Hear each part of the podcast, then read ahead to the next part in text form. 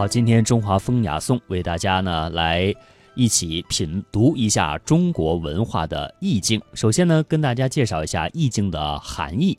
其实说到什么是意境啊，我们中国的现代的哲学家宗白华认为，人与世界接触，因为关系的层次不同呢，可以分为五种境界。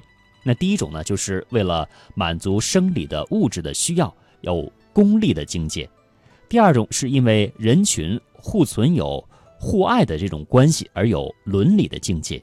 第三种境界是因为人群组合相互制约的关系，而有了政治的境界。第四种是因为大家钻研物理、追求智慧，而有了学术的境界。第五种是因为欲返本返本归真、明和天人，而有了宗教的境界。嗯，这五种境界哈，从宗白华的这个。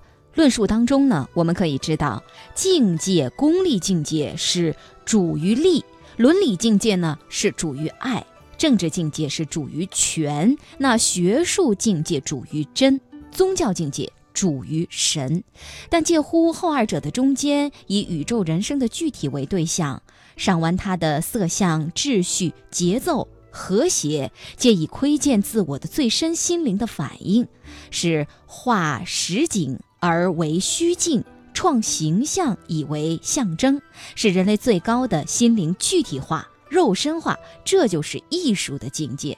确实是比较拗口，也比较晦涩哈。但是由此可见，艺术的境界是主于美的。对，其实说到拗口啊，可能就是因为它这个文字显现出来的。那在于我们日常生活当中啊，对于。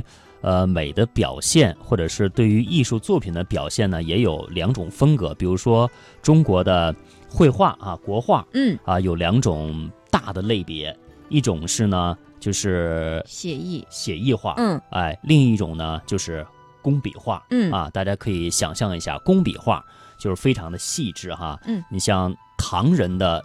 画一个仕女图，嗯。啊，她的头发丝啊，对，她的裙带的那种线条啊，特别精美，褶皱啊，嗯。啊，就特别的精美，特别的细腻。鹏飞在这方面也是颇有研究和造诣，呃，只是学习欣赏啊。呃，那写意画就不同了哈，大家都知道非常著名的啊齐白石啊大画家，这画的虾，或者是我们清代的郑板桥画的竹啊，就是画竹叶啊，就是轻轻的左右两笔。嗯啊，就把这个竹叶的那种感觉呢给画出来，勾勒出来了。呃，齐白石画虾，对啊，这个侧锋往一抹啊，就有这种虾的骨节就出来了。所以说呢，这就是一种实景和一种虚境的区别，也是形象和象征的区别了。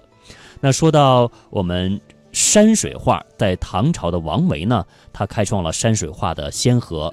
呃，苏东坡说：“为摩诘之诗。”啊，诗中有画，画中有诗，可以说王维诗歌的意境和中国山水画的意境啊，是非常的融合的。